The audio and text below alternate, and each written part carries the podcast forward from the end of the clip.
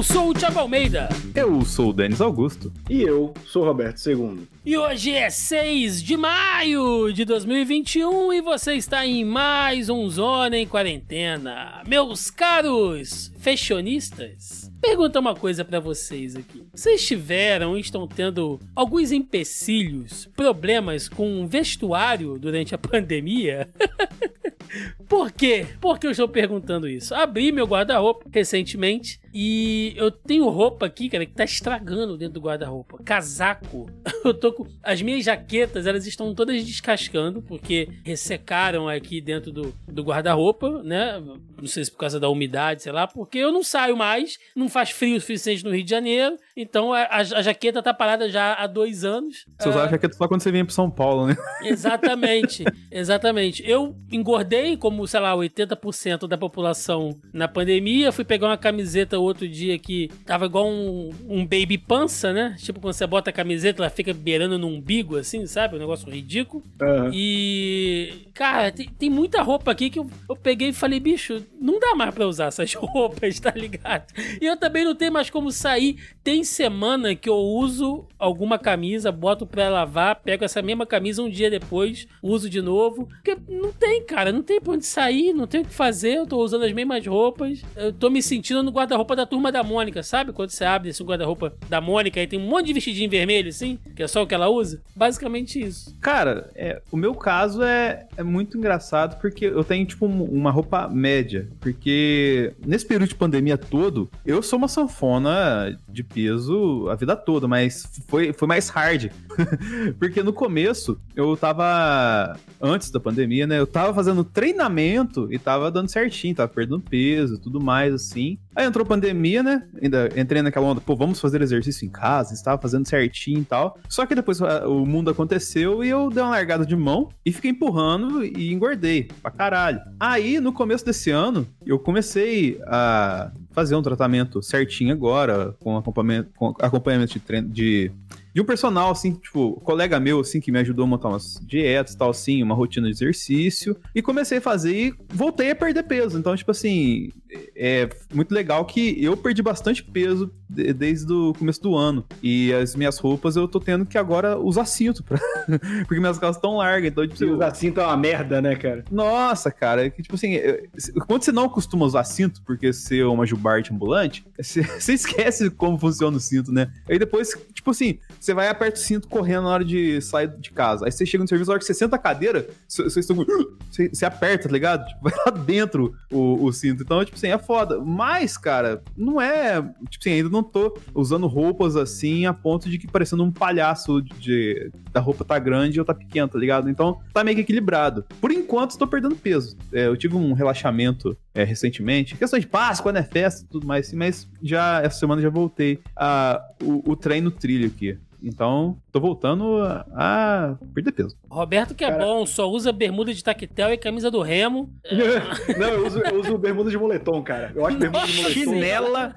uma das coisas mais confortáveis que tem, mas eu entendo esse ponto. Tipo, isso não aconteceu comigo porque é, eu fiz bariátrica, né? Quem acompanha a gente aqui sabe, e eu perdi muito peso. Então, mesmo a engordada que eu dei na, na quarentena não foi o suficiente pra, tipo, perder as camisas que eu comprei depois da bariátrica, entendeu? Porque eu, eu fui comprando, eu, eu- cara, eu tava muito gordaço. E também o, o meu processo de engorda, digamos assim, mudou. Porque eu era um gordo, eu era tipo o, o, o bonequinho do, do Caça-Fantasma. Era um Que- tutorinho. é, que é, que é todo, todo gordinho. O bonequinho Só da que- Michelin, né? É, exato. Só que eu não tinha pneu. A É que minha, saia a minha dando barriga, estrela pros restaurantes no São Puta, Paulo. que A- visão, cara. a minha barriga era aquele, aquela peça de picanha inteira, sabe? Era um bloco. Ela não tinha pneuzinho. Mas, tipo, eu era gordo por inteiro, saca? O meu rosto era muito gordo, meu braço era muito gordo, minha perna. E agora, depois da bariátrica, que eu dei uma engordada depois da quarentena pela falta de exercício, eu tô ficando velho barrigudo. Eu não tô ficando gordo no braço, gordo no rosto. Eu estou ficando com uma barriga de tiozão de respeito, sabe? Então, não foi o suficiente pra, tipo, ocupar toda a minha camisa. Até porque as minhas camisas, no auge da, do- da minha perda de peso, elas, mesmo as que eu comprei depois, ficaram folgadas, sabe? Foi um negócio muito assustador, assim. Então, eu ainda estou dentro delas, mas o que tá acontecendo, Thiago, é de, tipo, a camisa fica tanto tempo no armário de não rotacionar, porque você não tá saindo, tipo, você, você usa uma camisa o dia inteiro, acho que, assim, as camisas estão criando mofo no armário. Sim, cara, E sim. aí é foda que você pega a camisa do armário e ela tá com mau cheiro por causa do mofo. Aí você tem que lavar de novo. E a gente tá falando isso aqui, cara. E assim, parece, né? Tipo, nossa, mas vocês são porcos, hein? O guarda-roupa deve estar tá sujo e tal. Não, cara, tá arrumadinho, mas eu não sei o que tá acontecendo. Não sei se é umidade, não sei o que é. é simplesmente a, o fato de, cara, tem roupa aqui que eu nem movimento. Tem uma seção aqui do meu guarda-roupa que eu organizo, né? É, camisa polo, camiseta, camisa social e tal. A parte de camisas assim, mais, né, de sair, blazer, camisa de botão, velho, eu, simplesmente parei de abrir esse lado do guarda-roupa. Aí outro dia eu fui gravar um vídeo lá pro canal do YouTube, eu falei, ah, vou botar um botar um blusão, né, xadrez aqui e tal, só pra dar uma quebrada nesse visual aqui de camisa de malha. E aí eu vi que tinha alguma coisa dentro do bolso, cara. E eu meti a mão, tinha uma notinha de pizzaria de um ano e meio atrás, que eu acho que foi a última vez que eu fui numa pizzaria. e aí tinha uma nota, a, a notinha, o recibo. Eu fiquei assim, triste, cara. Triste. Mas é isso, cara. É Até terrível. porque a pizza deve estar o triplo desse valor agora. Nossa senhora. Mas é isso, gente. É. Tô sentindo que depois dessa pandemia, além de tanta merda, ainda vou ter que comprar roupa. que o jeito, o jeito vai ser esse aí, mas é isso. Por enquanto, enquanto estamos aqui, né, não estamos desnudos, a gente vai seguindo aqui, nos despindo dos pudores da sociedade brasileira e vestindo esta carapuça de quem tem que costurar toda semana as linhas de informação no nosso primeiro bloco de notícias. Começando o nosso primeiro bloco de notícias, aquele giro pelo mundo. Link do G1. Mundo registra mais casos de Covid em duas semanas que nos primeiros seis meses da pandemia, diz OMS. O mundo registrou mais casos da Covid nas duas últimas semanas, segundo o balanço da Organização Mundial da Saúde divulgado nesta segunda-feira, dia 3. O diretor-geral da Agência de Saúde das Nações Unidas, Tedros Adhanom, disse em entrevista coletiva que Brasil e Índia foram responsáveis pelo aumento no número de casos de Covid em todo o mundo. Só que eu posso dizer é. Mundo, desculpa aí qualquer coisa, desculpa o vacilo.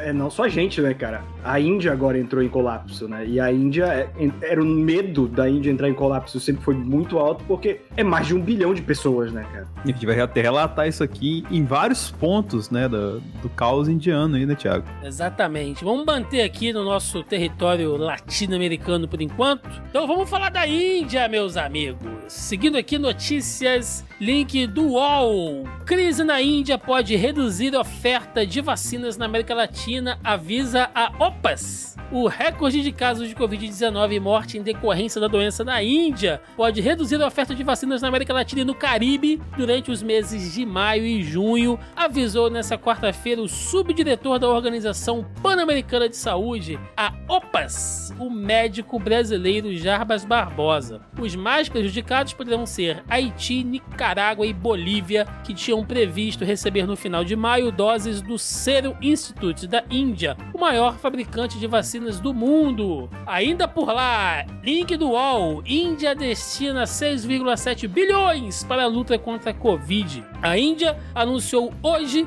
no caso dia 5, um pacote de 6,7 bilhões de dólares para enfrentar a devastadora crise de saúde no país, enquanto o governo dos Estados Unidos contempla a possibilidade de vacinar os adolescentes contra o novo coronavírus, que se tornaria o primeiro país do mundo a imunizar esta faixa etária e para fechar ainda sobre vacina, link do G1, Índia registra novo recorde de morte por Covid e chega ao 14º dia com mais de 300 mil casos. País mais afetado pela pandemia atualmente confirmou 3.780 óbitos e 382 mil infectados nas últimas 24 horas, mas há indícios de subnotificação nos dados oficiais do governo. Então é isso, gente. A Índia Índia passando por uma crise que vai afetar o mundo todo, né? Principalmente os países mais pobres, porque logicamente eles têm que atender a demanda interna, né? Então países aí como Haiti, Nicarágua, Bolívia, Brasil, né, que vão precisar aí desse abastecimento do Serum Institute, vão ficar na mão,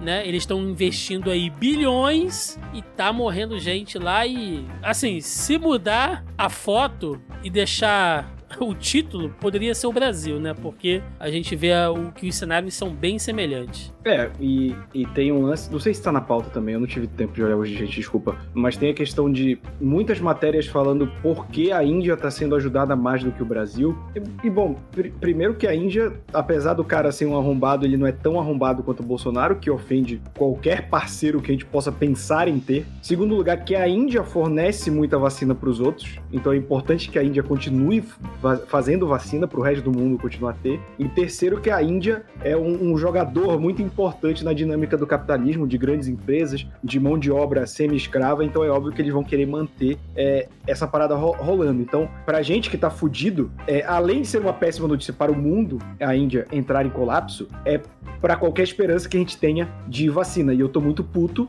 a gente vai falar disso já mais pra frente na pauta, porque o meu pai, que deveria ser vacinado esse mês, agora com toda essa incerteza que vamos comentar no programa, talvez não seja vacinado. O meu pai, se tudo der certo, amanhã, às 5 horas da manhã, será vacinado. Porra, aí sim, Denis, parabéns, cara. Pô, valeu, Segunda mas é... Segunda dose? Segunda dose já? Não, primeiro ainda. Ah, tá, mas é bom, é mas bom. já é alguma coisa, sim, cara. Sim, eu, sim. Eu, eu mandei mensagem uma e meia da manhã, coagindo ele e a família. a estarem lá cedo. Avisa o teu galo lá pra cantar loucamente. Tem um galo na casa lá do, do, dos pais do Denis que canta pontualmente na hora que a gente tá gravando o podcast. Então, avisa lá o seu galo. É... Vamos falar de vacinas pelo mundo. Link do G1. Canadá autoriza o uso da vacina da Pfizer contra a Covid-19 em adolescentes a partir dos 12 anos. A decisão foi baseada nos resultados de ensaios clínicos da fase 3 da vacina, que avaliaram 2.200 260 adolescentes entre 12 e 15 anos de idade nos Estados Unidos. Então tá aí o Canadá seguindo com as vacinas da Pfizer para começar aí a vacinar essa galerinha que joga LOL, que joga Free Fire, né? Que é essa fase aí do, dos 12, 15 anos. É, o Nilce com... O Nilce. a Nilce e o Leão estão lá mesmo, então é para isso, é, é o público-alvo deles. Roberto daqui a pouco fala, vai vai vacinar os apoiadores do MBL, né? Galera de... Pô, é foda, a galera Encap. Eleitor do Partido Novo. Avatar Dele. do Naruto no Twitter. É, se vacinar eu, tá bom demais. Olha aí, quem disse não, que pô. votar no Partido Novo não tinha lado positivo? Não é? Exatamente. Ligue do G1. União Europeia pode liberar a entrada de quem recebeu vacinas autorizadas pelo bloco ou de países onde a situação epidemiológica é boa. A proposta foi feita pelo executivo do bloco. Agora ela será examinada pelo Conselho e depois cada estado toma a decisão a respeito da entrada de pessoas que receberam vacina autorizada pela Agência de Saúde Europeia. A ideia é que no mês uh, que no próximo mês, né, viajantes estrangeiros de mais países possam também entrar na União Europeia. A esperança é de que isso possa impulsionar a indústria do turismo. Então, segue aí né, para os países da, da, Europa que já estão se vacinando, continuar ali aquela facilidade de atravessar as fronteiras, né, com exceção do Reino Unido que saiu do rolê, mas todos os outros países da Europa podem usufruir disso aí, se for aprovado, vale lembrar. E ainda falando sobre o velho mundo, link do G1, agência Europeia de Medicamentos inicia revisão contínua da Coronavac. Olha aí, a Agência Europeia de Medicamentos, a EMA, não aquela do Planalto, anunciou nesta terça-feira, dia 4, que deu início a uma revisão contínua da vacina Coronavac contra a Covid-19, desenvolvida pela farmacêutica chinesa Sinovac. Esse é o primeiro passo para um pedido de autorização formal de comercialização na União Europeia. A EMA avaliará os dados para decidir se os benefícios da vacina superam os riscos. A Coronavac já foi autorizada para uso no Brasil, China, Indonésia e Turquia. É isso, meus amigos. Enquanto na Europa a EMA tá aprovando vacina, aqui ela tá correndo do Bolsonaro, né? Ah, mas é eu fico feliz que as EMAs estão alinhadas, independente do lugar que estejam, né, na questão científica. É. Mantendo o é distanciamento, como... principalmente. Até porque o lema deste belo órgão é EMA, EMA, EMA, cada um com seus problemas, não é verdade? é verdade, tá certo.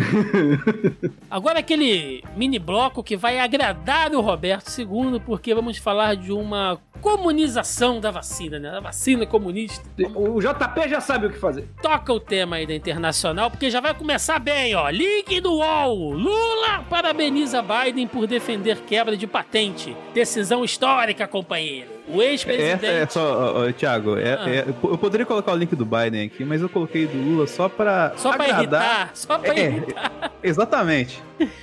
O ex-presidente Luiz Inácio Lula da Silva usou as redes sociais para parabenizar o presidente dos Estados Unidos, Joe Biden, por defender a quebra de patente de vacinas contra a Covid-19. Segundo Lula, a decisão do governo americano é histórica e diz ainda que a saúde não pode ser mercantilizada. Quero saudar essa decisão histórica do governo Joe Biden. Desde 2020, defendemos que a suspensão do monopólio das patentes é a única saída para a vacinação em massa de toda a população. A saúde não pode ser mercantilizada. A humanidade vai vencer este esse vírus, disse aí o ex-presidente, né, o nosso molusco aí, falou isso. Lembrando que o Brasil, né, no, no- no- na última reunião lá do G7, né, ah, se negou a assinar a quebra de patentes de vacina, né, junto com a Índia. Olha só como é o mundo, né? O Brasil não entrou no rolê com a Índia para quebrar patentes de vacina e hoje os dois estão aí padecendo, né? O roteirista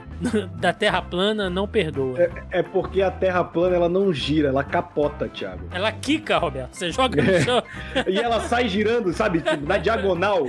Que aí fudeu tudo. Ele tá fazendo um remix da desgraça, né, no disco. É verdade. É, seguindo aqui ainda, link do UOL. Chefe da ONU pressiona por compartilhamento voluntário de licenças de vacina contra a Covid-19. O chefe da Organização das Nações Unidas, Antônio Gutierrez, acredita que os fabricantes de vacina deveriam permitir que outras empresas produzam versões de suas vacinas contra a Covid-19, disse um porta-voz da ONU nessa quarta-feira, enquanto a OMC, né, a Organização Mundial da Saúde, ou melhor, do Comércio, debate a quebra de patentes para reforçar o suprimento a países em desenvolvimento. Isso é importante, isso é importante. né? A gente já falou isso várias e várias vezes. né? O Roberto sempre bate aí na, na tecla de que, é, por mais né, interessante que a gente apoie as empresas do ramo farmacêutico nesse momento, a gente sabe que tudo para eles está tá o melhor quadro possível, né, Roberto? Ah, eles estão com um sorriso de orelha a orelha, né, cara? Indústria farmacêutica nunca sai perdendo, tal qual bancos. Verdade. E ó, eu acabei de falar do G7, link do UOL. Chanceleres do G7 trabalharão para expandir produção de vacinas contra a Covid. Os ministros das Relações Exteriores do G7 se comprometeram na quarta-feira a trabalhar com a indústria para expandir a produção de vacinas contra a Covid-19 a preços acessíveis, mas não chegaram a, so- a solicitar uma renúncia aos direitos de propriedade intelectual das empresas farmacêuticas. Abre aspas. Nós nos comprometemos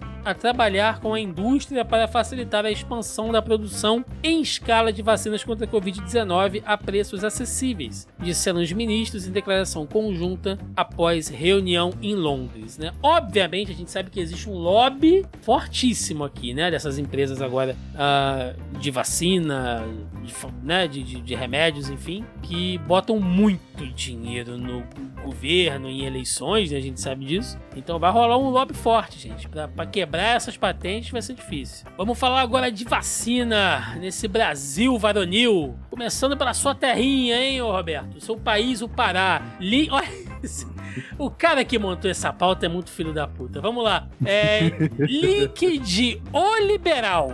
Belém inicia negociações para adquirir a vacina cubana contra a Covid-19, diz um site. O presidente do PSOL, Juliano Medeiros, anunciou nesta quarta-feira, dia 5, que a Prefeitura de Belém iniciou as negociações para adquirir a vacina soberana. O imunizante contra a Covid-19 foi desenvolvido por cientistas de Cuba, mas a vacina soberana ainda não foi aprovada pela Anvisa. As informações são do jornal Fórum 11 e meia. Abre aspas, foram iniciadas conversas nos últimos dias entre o governo de Belém e a embaixada de Cuba. Deve haver uma reunião nos próximos dias para discutir a aquisição da vacina soberana, que é uma alternativa a mais para imunizar o povo brasileiro, explicou aí o Juliano, presidente do PSOL. E agora sabemos por que o Roberto faltou na edição passada, ele estava ali intermediando as negociações entre o PSOL e os cubanos, né? fumando, fumando um charuto, né? Tomando ali um, um negócio. Tava carregando a negociação nas costas. Né? É, foi por isso que travou a coluna, pô. É. Eu tô imaginando muito o Roberto sentado naquelas, naquelas varandas cubanas, assim, com um charutão, tá ligado? Tipo, veja. Aquele colete militar do Fidel, né? Puta, eu ia ficar muito feliz, cara. E Eu- põe, se né? eu tivesse essa oportunidade, eu ia ficar muito feliz. Mas eu, eu mandei essa mensagem no grupo com, com o link. É, feliz por ver que tanto o governo estadual, o governo estadual iniciou conversas com o governo russo sobre a Sputnik e o governo municipal com Cuba, pelo alinhamento do Edmilson, né, que era do PT, depois que teve o racha foi pro PSOL. É um cara bem à esquerda, bem posicionado pela comunidade. É, mas eu não tenho esperanças de que isso aconteça tão rápido, porque a boca pequena corre que a Sputnik ainda não foi aprovada no Brasil, porque quem trouxe ela foi o consórcio do Nordeste, né? Tanto que o Pará negociou junto com o consórcio Nordeste com o governo russo. E o Bolsonaro não quer que nenhuma outra vacina que não seja a, a dele, né? A, do, a de Oxford, né? Que é produzida no, no Fiocruz, ganhe mais destaque. Então, o que a gente está vivendo agora é uma esperança que sempre é ceifada pelo presidente. E só pra pra reiterar aqui que o Liberal, o jornal, que eu presto serviços, inclusive, ele tem o nome da época em que liberal ainda significava progressista e não pessoa que odeia pobre. Gratuito, né? Não, é, é- é- liberalismo é uma palavra muito bonita pra dizer que se for do pobre, né? Então quer dizer que Cuba lançou a vacina, só que Belém não vai conseguir nada, né? E eu quero Nossa. ver Cuba lançar. É verdade. Seguindo aqui agora o link do O Tempo. Internautas, olá internautas, sugerem nome da vacina da Universidade Federal de Minas Gerais. Pode ser Corona Trem, Uaivac ou Tremvac. Mano, isso é notícia, cara. O prefeito de Belo Horizonte, Alexandre Calil, e a reitora da Universidade Federal de Minas Gerais, a UFMG, Sandra Goulart, assinam nos próximos dias um acordo de repasse de 30 milhões para o desenvolvimento de uma vacina contra a Covid-19 pela instituição de ensino. O valor permitirá que a universidade avance para as etapas 1 e 2 de testes clínicos ao longo do ano. O imunizante já ganhou o nome de Spintec, mas no Twitter outras sugestões mais charmosas foram dadas para o nome da vacina. A lista tem o Ivac, Corona Trem e Tremvac. E aí tem aí para você votar no que você quiser. É. Não sei nem o que comer. Denis, você que tem lugar de fala, que, que você acha melhor? Assim, nos nomes aqui sugeridos aqui, não tem outro nome a não ser Tremvac, porque é exatamente como seria chamada a vacina nos postos de saúde aqui. Pega a Tremvac ali, ó. Então, assim, é, não tem outro nome. Só, só seria um nome melhor, seria Trem do Corona. Aí sim que, que aí o pessoal ia falar, ah, eu tô no trem do Corona lá, entendeu? Sô? É desse jeito, sim. Então, é, Tremvac eu acho que tá de bom tamanho pra nós. Até porque ele vai falar assim: você já tomou aquele, aquele trem? né? Aí pode ser o trem vaca. Não, legal que você falou o trem do Corona, mas deu um trem com a festa dentro, tocando a música daquela é, lá da Corona, né? Rhythm of the Night. Toca Não, aí, JP. Essa, essa música Não. é maravilhosa. Toca aí, JP. This is the rhythm of the night. The night. Oh yeah. É, eu só gostaria de notificar que tem. Procurem aí, que é muito mórbido pro JP colocar no programa. Mas a gente tinha pensado numa abertura pro Zona em Quarentena maravilhosa quando a Corona foi no Faustão. É, não, mas não, não, não tem condição. É.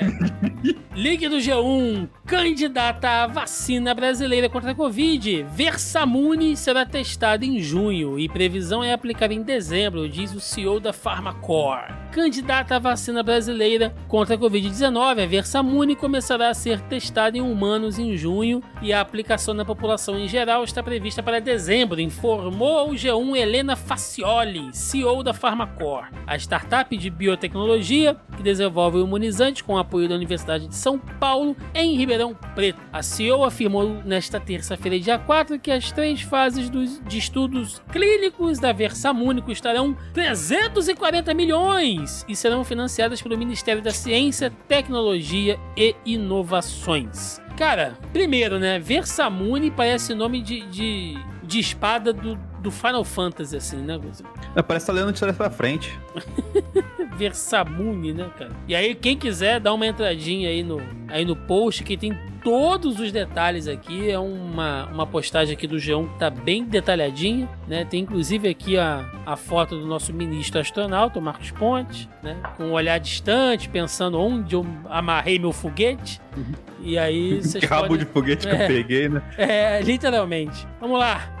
Seguindo aqui, link da CNN. Dimas Covas diz que Butantan pode não ter mais vacinas após o dia 14. Olha aí. O diretor do Instituto Butantan, Dimas Covas, afirmou nesta quinta-feira, dia 6, que não deve ter mais doses da vacina Coronavac a partir de 14 de maio. Ele atribuiu o atraso na chegada de insumo farmacêutico ativo, a IFA, fundamental para a produção dos imunizantes. A postura do governo federal com a China, principal fornecedora dos insumos. Dimas Covas reclamou da falta de diplomacia do governo federal com o país asiático e demonstrou preocupação com o impacto de declarações recentes de ministros e do próprio presidente Jair Bolsonaro, sem partido, sem vergonha e sem máscara, sobre o país. A gente vai falar mais pra frente aí sobre algumas declarações do nosso excrementíssimo, mas é aí o presidente do Butantan já falando que vai dar merda, né? Vai dar ruim. Seguindo aqui, link da CNN também. Ministério da Saúde admite ter obtido metade das 560 milhões de doses divulgadas. O Ministério da Saúde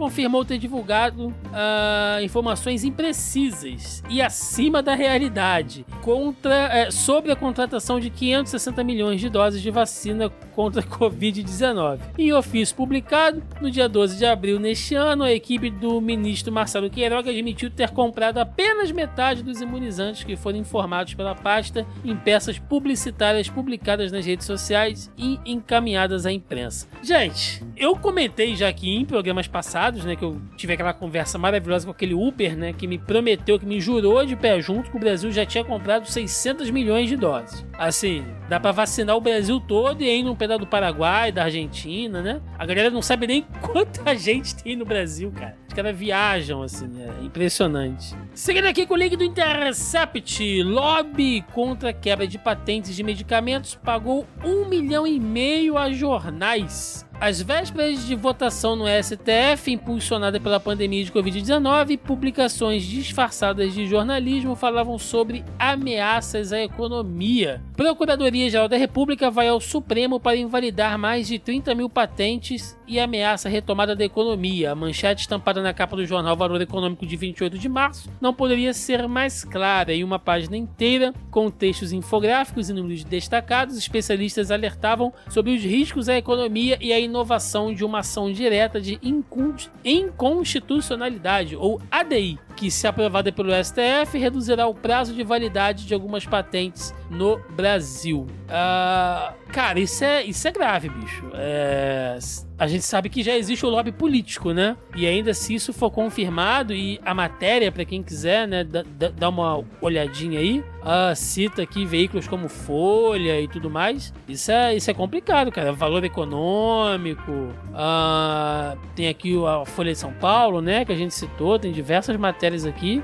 Isso, isso é, não é a mesma coisa que um publi editorial, né, Roberto? Isso aqui é você realmente patrocinar de uma maneira muito esquisita é, notícias de um viés, assim, muito estranho. É, o, o lobby, ele é diferente, como você fala, de publi editorial. Publi editorial geralmente fica bem claro, e mesmo assim, publi editorial tem uma problemática que é: uma coisa é aquela matéria paga no Jornal Nacional do é, empresas do Vale, do não sei aonde, estão, é, re- é, sei lá, melhorando a região com a plantação de café. Isso pode realmente acontecer, não vou discutir aqui o quanto o agronegócio é tóxico, mas outra é, no meio de uma pandemia, você pagar por mentiras. Tipo, já é errado pagar por mentiras, porque querendo ou não, o cara que quer divulgar o agronegócio de uma região, ele não está errado. Ele está publicando uma meia-verdade, de certa forma. Mas o cara que ativamente está pagando para defender um tratamento ineficaz, ele está mentindo, está causando a morte de pessoas. E isso é crime, cara. Isso é crime. Isso não é lobby, isso não é publi editorial, é crime. Crime.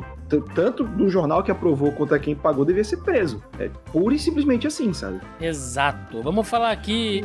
Ah, fa- Vai, vai, fala aí, fala aí. Não, e é o mais doido que é, esse caso bem mais gráfico do que aquele, aquela, aquele editorial que a gente tinha mencionado dos, dos médicos arrombados aquela vez. Só que é mais uma vez demonstrando como que às vezes o editorial não conversa com o marketing, com o comercial do, do jornal, né? Porque eu, eu lembro que a gente já leu várias notícias de valor econômico, de folha, de veja, que deve ter até na pauta algumas aqui, tá ligado? E, e aí os caras me vai e me lançam uma dessa ainda, cara. Por isso que agora eu só vou ler notícias de O Liberal. A única coisa que eu vou ler é o, é o que vai dar aqui agora. É... Pode ir. O Pedro, que participava do. Porque Valdemar é editor da área de esporte do Liberal agora. Então tem, tem conteúdo de qualidade lá. Olha aí, tá vendo? É o único liberal que o Roberto elogia. Exatamente. e isso só porque estão me pagando.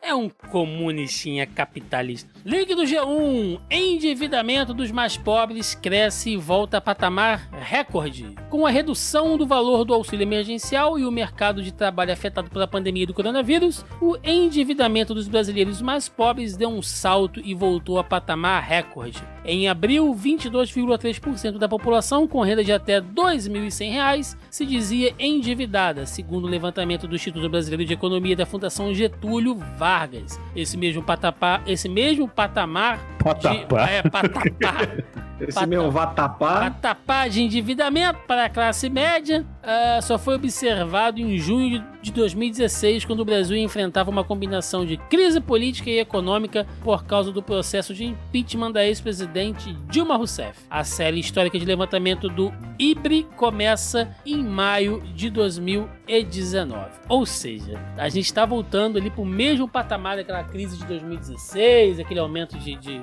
né, que tiraram a Dilma justamente para melhorar aí a questão da economia e vol Deu muito voltamos. né? certo, inclusive. Demos a volta, né? Voltamos aqui. É. A gente sabe que vai ser muito difícil, né? Realmente fazer uma avaliação, porque não tem censo. E, Assim, não, não tem censo de pesquisa e não tem censo de ridículo do nosso governo. Então vai ser muito difícil, cara, fazer uma apuração da, da, é, quantitativa e qualitativa ah, das famílias mais pobres aí no Brasil nesse ano, né? Ô, ô Thiago, você tá ligado no aplicativo lá do YouTube Studio, quando você acessa lá, vai ver número de inscritos, né? Aí geralmente a notificação, os dados de não sei quanto, não sei quanto foram perdidos, porque vai ser assim no Brasil no futuro, né? Tipo assim, os dados de 2018 a 2022 foram perdidos por causa de... Porque, cara, é, é muito bizarro o momento que a gente tá vivendo, cara. Como se não bastasse toda a desgraça que a gente lê semana a semana, tem esse desgoverno que espero que esteja caindo a cada segundo agora. Nada, cara. A gente vai aplicar o, o, o censo estilo Morgan Freeman, né? Se você não fala de miséria e pobreza, elas não existem. Exatamente. Seguindo aqui, link do É, G1. Tiago, na moral, é, não existe pobreza se você matar todos os pobres. É. né?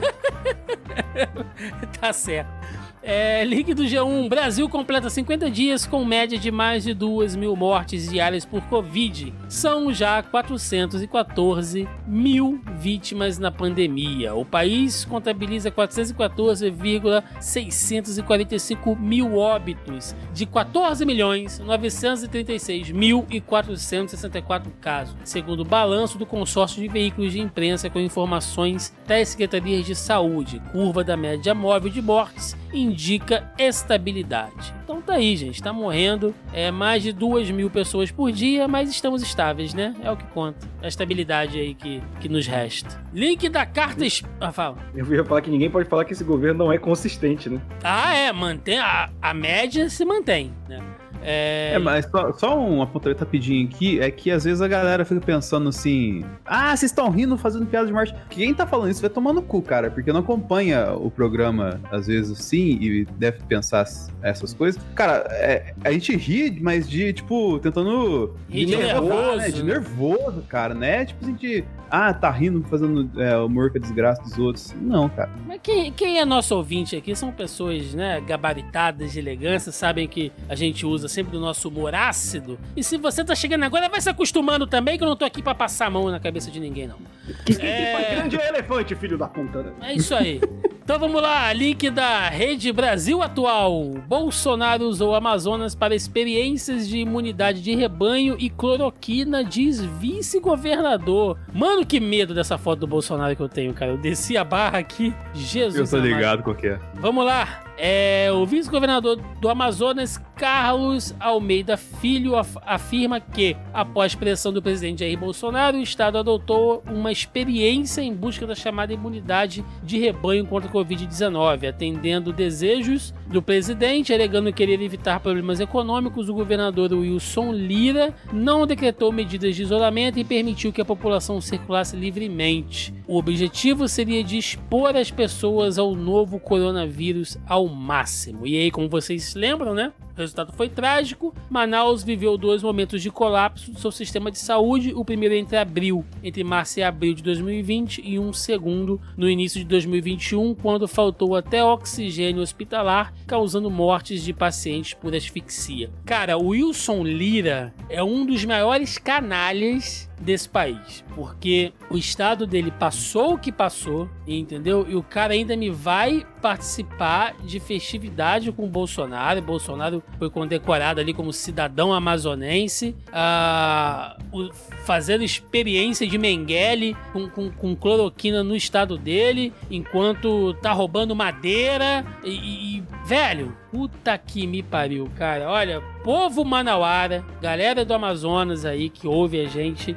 e- quem sou eu pra dizer alguma coisa, né? Morador do Rio de Janeiro. Mas, porra, vocês têm a minha solidariedade, porque que governador arrombado vocês têm, cara. E, ô, rapidinho, ô Roberto, isso ainda vai de encontro com aquilo que você fala que o Norte e o Nordeste não importam, né, pro, pro Brasil, né, cara? Cara, eu, eu cheguei a comentar isso brevemente no Twitter. É, é aquilo, isso jamais aconteceria no Sul e Sudeste. Aí falar, ah, mas, por exemplo, em São Paulo, o Dória é contra o Bolsonaro. Mas, por exemplo, vocês imaginam isso acontecendo em Santa Catarina, que é um governo totalmente alinhado com o Bolsonaro, e até mais alinhado que o governo do Amazonas? Vocês imaginam que isso aconteceria? Não acontece. Não, acontece, porque eu, eu falo, e, e eu falei isso no programa anterior, e, e é um negócio que me dói o coração falar, mas a gente não é ser humano, cara. Sabe? A gente é tratado como, tipo, rato de laboratório. Você fazer isso com um ser humano é um negócio, sabe? O Bolsonaro conseguiu fazer em Manaus o que ele queria fazer com o resto do Brasil, nesse negócio de imunidade de rebanho e tal. Ele conseguiu. Ele fudeu um, um, um povo inteiro de um estado porque ele queria fazer esse experimentozinho dele de Mengele e só fez porque era no norte, cara. Se fosse qualquer outro lugar, ele não tinha feito. Mas sabe por quê, Roberto? Porque vocês estão em outro hemisfério, segundo o É. Pazuello, né? Vocês estão no norte, então aí fica mais frio, né?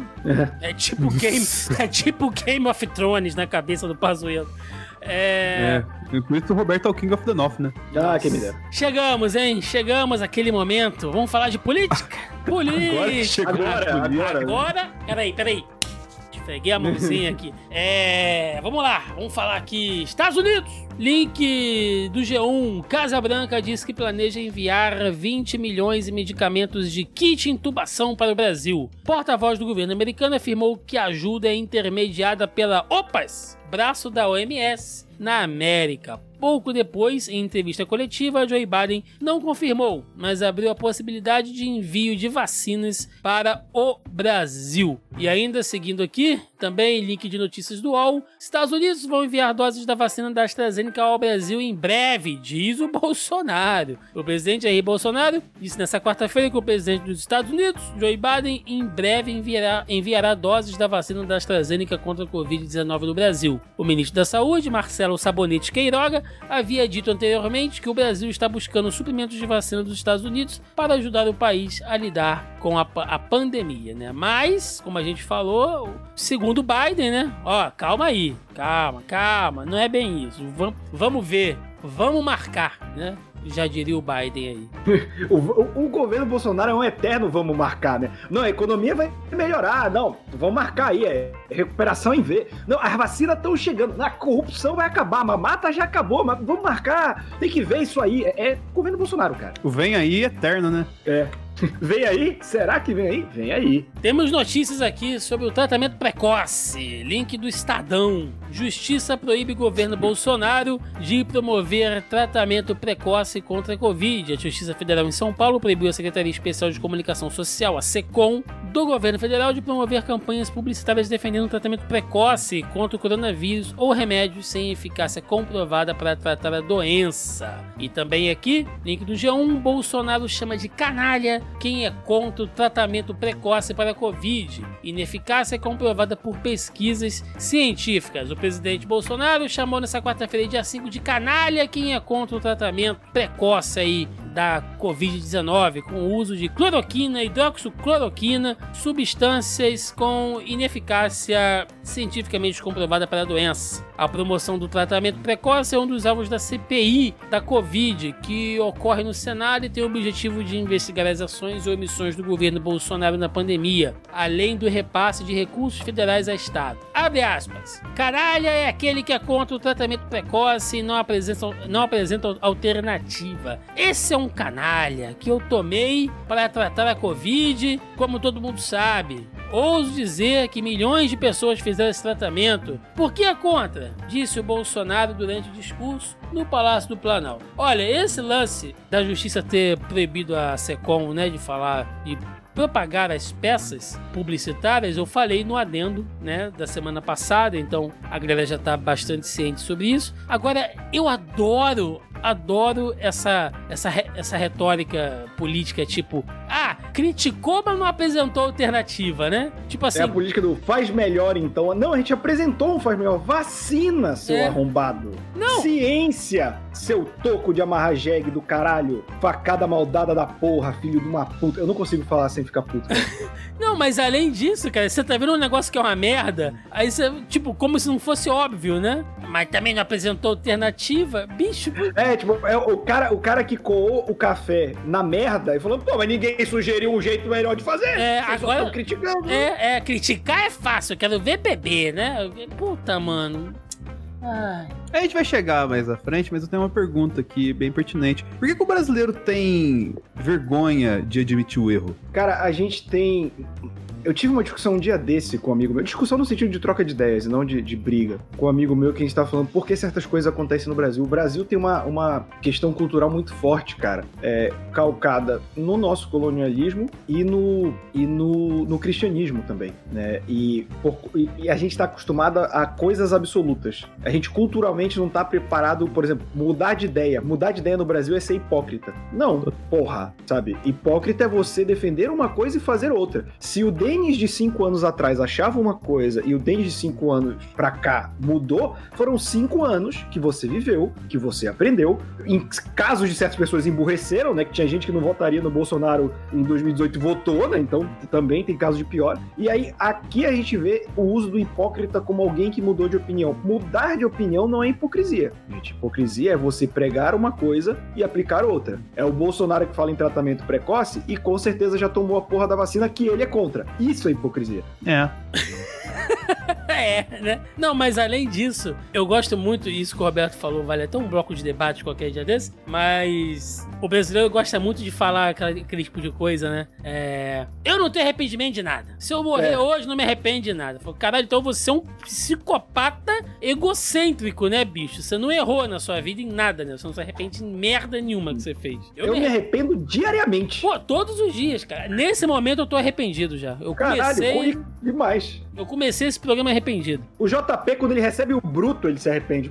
Ele se arrepende, né? Onde, eu- onde eu amarrei o foguete, né, cara? Ele tá Porque eu pensando, né? Ajudar esses filhos da puta, ia ser rápido, já tá em um ano e meio essa merda. Não acaba nunca. É, link aqui do UOL. Bolsonaro, só dá ele. Sem provas, Bolsonaro cita vírus de laboratório e lança dúvidas sobre a China. Sem citar nominalmente a China e sem apresentar provas, jura, o presidente Jair Bolsonaro afirmou hoje que o coronavírus pode ter sido criado a partir de um vírus de laboratório. Contrariou dessa forma a OMS, que investigou as origens do coronavírus e diz que é improvável que a doença tenha surgido a partir de um vírus de laboratório. É um vírus novo, ninguém sabe se nasceu em um laboratório ou nasceu por algum ser humano ingeriu um animal inad... Filha da puta. ingeriu um animal inadequado. Mas está aí. Caralho. Mas está aí. Os militares sabem o que é guerra química, bacteriológica e radiológica. Será que não estamos enfrentando uma nova guerra? Qual o país que mais cresceu o seu PIB? Eu não vou dizer pra vocês. Ai, É, é o mesmo que mais cresceu o PIB nos últimos 20 anos, seu filho da puta. E ainda assim teve a maior queda de PIB desde a década de 60. Meu, seu animal, seu jumento em duas pernas. Meu Deus do céu, eu não Mas, aguento, mas sabe que é o pior, o pior, Roberto? É que ele não sabe. ele não falou porque ele não Eu sei sabe. que ele não sabe, porque o Bolsonaro é burro. Cara, o JP pode pegar essa frase, cortar e colocar todo o programa. O Thiago termina de ler uma notícia com Bolsonaro, vem a voz do Roberto. Bolsonaro é burro, porque ele é muito burro. Ele não é pouco burro, ele tem PhD em burrice, cara. Ele se esforça pra ser burro. O problema é que ele é o presidente da república. E aí, com a burrice dele, ele tá levando a gente pro buraco, cara. Eu só quero citar que, a, que guerra radiológica é uma guerra onde as pessoas saem batendo com aquela máquina de raio-x na cabeça uma das outras. né? Assim. Ou aqueles Não, não. rádios antigos que podiam ser usados de arma, né, cara? De tão grande que era. É aqueles radinhos que a galera leva pro estádio, né? E dá, dá briga, assim, um joga um radinho no outro. Por isso que é guerra radiológica. Ai, ai, não, gente, eu sei que tem a ver com, com material radioativo, com bomba suja, eu sei, é só pra não perder a piada. É, mas olha só, link do UOL, após lançar dúvidas sobre a China, Bolsonaro diz que país é importante. Depois de insinuar que a China promoveu guerra bacteriológica em discurso feito mais cedo, o presidente Jair Bolsonaro culpou a imprensa por eventual atrito e disse agora que considera o gigante asiático um parceiro comercial importante durante entrevista no aeroporto do Galeão no Rio. Eu não falei a palavra China hoje de manhã, eu sei o que é guerra bacteriológica, guerra nuclear. Vocês da imprensa, sabem onde nasceu o vírus? Falem, falta maldade aí, tenta dar um atrito com o país que é muito importante para nós, afirmou Bolsonaro, que foi pessoalmente no aeroporto receber o ex-motorista Robson Oliveira, preso na Rússia por cerca de dois anos e meio acusado de tráfico de drogas. É, cara, sério, é, eu acho que é, o Xi Jinping olha assim essas notícias e fala, mano, deixa ele, cara. Eu, eu- nem vou falar mais nada, porque tá o velho louco, né? Eu falei isso. Não, E a guerra bacteriológica? E a guerra bacteriológica? Fala aí você de onde veio o vírus. O vírus, me fala de onde veio o vírus. Eu falei China? Eu não falei China. Tá loucaço, velho. Tá louco. Ô, Cara, eu- Cara, é que Roberto, rapidinho, rapidinho. É, é que eu acho que é engraçado, porque ele tenta fazer isso, apesar dele ser burro, pra tentar reduzir o, papel da imprensa. Só que cada vez que ele fala isso e a imprensa relata, o valor da imprensa só aumenta. é, por que ele faz isso, cara? Cara, mas o Thiago falando isso do velho me lembrou aquele episódio dos Simpsons em que o, o Homer ele comanda o submarino e sem querer ele coloca o submarino em águas russas. A galera acha que ele virou um comunista. Aí vou entrevistar o vovô, né? O meu filho não é um comunista. Ele pode ser um, vagabundo, um salafrário, um péssimo filho, um comunista, mas ele não é um ator pornô. Tipo, É, é. ai, caralho. Se eu achar esse trecho, eu mando pro JP colocar que é maravilhoso. Ou então, naquelas viagens, né? O, Bolsonaro tá igual o vovô Simpson quando faz aquelas viagens assim, né? Tipo, é, guerra bacteriológica, comunismo. Eu tava lá quando foi inventado, né? Karl Marx tinha comprado uma padaria, todos nós ficávamos lá jogando sinuca, e aí de repente alguém achou no banheiro, era o comunismo, né? Inventam uns negócios loucos assim da cabeça dele. É, link aqui, fechando a trinca chinesa. Link do Estadão. Em reação a Bolsonaro, China avisa que se opõe a qualquer tentativa de politizar a pandemia. O governo da Ah, China. pera aí, ô, ô, Thiago, é, descreva a imagem da reportagem. Parece que o cara tá chamando o Brasil no, Cara. pra luta, tá ligado? É uma foto do porta-voz, né, de- do, do Ministério das Relações Exteriores da China, o Wang Wenbin, que ele tá fazendo aquela mãozinha de Kung Fu, sabe? Tipo, vem pro pau que eu vou te moer no cacete, tá ligado? É, é muito bom. É, O governo da China avisou que se opõe com firmeza a qualquer tentativa de politizar e estigmatizar a pandemia de coronavírus. A resposta é uma reação de Pequim à insinuação do presidente Jair, Bolso- Jair Bolsonaro de que o país asiático poderia ter criado o vírus em um laboratório como parte de uma guerra bacteriológica.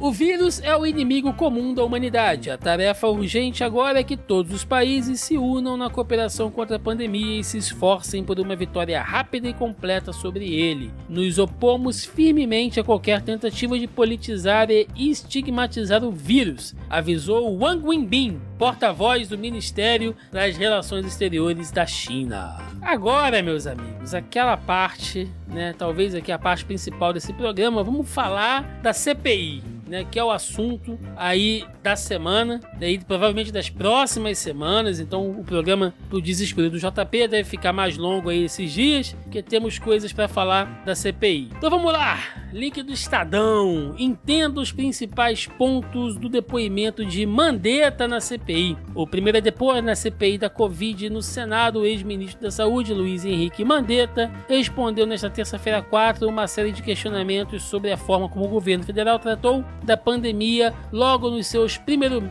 nos seus primeiros meses. Mandetta foi demitido em abril do ano passado após se desentender com o presidente Jair Bolsonaro. E aí, né, entre muitas das coisas que ele falou aqui, que ele foi questionado, ele falou que o presidente avaliou, né, mudar a bula da cloroquina numa reunião que o Mandetta foi chamado, tinha lá uma espécie de rascunho, né? Uh, para que mudasse né, a, a, bula da cloroquina. Ele cita: havia sobre a mesa, por exemplo, um papel não timbrado de decreto presidencial para que fosse sugerido naquela reunião que se mudasse a bula da cloroquina na Anvisa, colocando a bula, é, colocando né, na bula a indicação para o coronavírus. Ele também falou aqui sobre aglomerações e posturas negacionistas, né, que aumentaram mortes aí. Uh, ele respondeu, né, se a postura trouxe impacto, sim. Em tempos de epidemia, você tem que ter a unidade, você tem que ter uma fala única, o raciocínio não é individual. Esse vírus ataca a sociedade como um todo. E ele falou também sobre a ausência de campanha de comunicação nacional para orientar a população. Não havia plano. O normal, quando você tem uma doença infecciosa, é você ter uma campanha institucional, como foi, por exemplo, a da AIDS. E ele também fez ali alerta de que país poderia ter alto número de mortes. E ele fala sobre aqui uma, uma carta né, que ele mandou é, para o Bolsonaro, onde ele diz aqui, olha, eu levei e expliquei 180 mil óbitos para quem tinha na época menos de mil. Era um número muito difícil de você fazer uma assertiva dessa. Uh, ele fala também que o governo engavetou a estratégia de testagem em massa e que os filhos do Bolsonaro prejudicaram a relação com a China. Né? Ele cita aí é, diversas vezes que ele foi lá. É, falar com o Bolsonaro e os filhos estavam assessorando ele, assessorando, entre aspas, a questão da pandemia, que o Mandetta queria levar o embaixador da China lá no Palácio do Planalto para falar com o Bolsonaro diretamente e os filhos proibiram, enfim, né? Que ignorou apelos e recomendações do Ministério da Saúde. Vocês acompanharam a fala do Mandetta, o dia que ele foi lá, ele ficou um tempão lá, não teve lanche, o lanche foi sair 5 horas da tarde, né? Você pensa a galera que já tava já se roendo de fome. O que, que vocês acharam aí da, da geralzona do dia do Mandetta na CPI, do Covidão?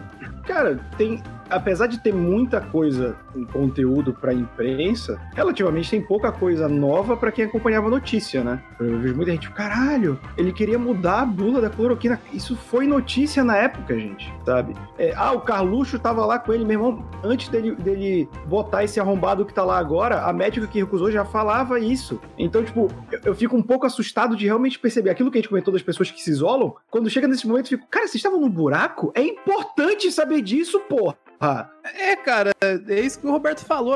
Algumas coisas do Queiroga. E a gente vai ler vários depoimentos aqui ao longo das próximas semanas. De várias pessoas que. Hum, vai ser até bom pro JP, que aí lá na frente a gente vai precisar fazer melhores momentos do Zona Quarentena, tá ligado? É só de pegar o depoimento da galera. Porque, cara, é coisa que a gente tá falando aqui desde o começo da pandemia, basicamente. Exato. E vamos falar agora aqui do nosso Minelson. Que saudade do Minelson, né? Um tempão que a gente não falava dele. Link da Deutsche Welle. Os principais pontos do depoimento de Nelson Tait. É, o ex-ministro da Saúde, Nelson Tait, prestou depoimento nessa quarta-feira, dia 5, à CPI da pandemia no Senado, que investiga as ações e omissões do governo federal no combate à Covid. E aí ele fala aqui da questão da cloroquina, né, e da demissão, que as razões da minha saída do ministério são públicas. Elas se devem basicamente à constatação de que eu não teria autonomia e liderança que imaginava indispensáveis ao exercício do cargo. Essa falta de autonomia ficou mais evidente em relação às divergências com o governo quanto à eficácia e extensão do uso do medicamento cloroquina contra o tratamento de Covid-19. Ele falou também sobre as vacinas contra a Covid, que no meu período ainda não tinha nenhuma vacina a ser comercializada, era o começo do processo da vacina. Foi quando eu trouxe o estudo da AstraZeneca para o estudo a ser realizado no Brasil, para o Brasil ser um dos braços do estudo. O senhor está repetindo muitas palavras, senhor Tite, na expectativa de que a Ele gente já tá morto, Thiago. É, na expectativa de que a gente tivesse uma facilidade na compra futura, do estudo do estudo. Ele fala também da produção de cloroquina. Eu não participei disso. Se aconteceu alguma coisa, é, foi fora do meu conhecimento. Ali eu tinha uma posição muito clara em relação não só à cloroquina, mas a qualquer medicamento. Não fui consultado. Ele falou sobre o impacto da saúde na economia. Economia e saúde não são coisas distintas. Quanto você alivia o nível de saúde de uma sociedade, você tem coisas que são os de- os determinantes sociais da saúde. Tem economia, educação, onde a pessoa mora, uma série de coisas. Ele avaliou. Ele falou que a imunidade de rebanho é um erro. Isso nunca foi discutido, nunca foi colocado como uma estratégia. Isso eu posso garantir. Ele fala sobre a indicação de Pazuello. Ele, Pazuzu, foi indicado pelo presidente. Eu conversei com ele, ouvi o que ele tinha para falar, da experiência dele, e me pareceu, naquele momento, quando eu, precis... quando eu precisava ter uma agilidade muito grande na parte de distribuição, me pareceu que poderia, que ele poderia atuar bem, né?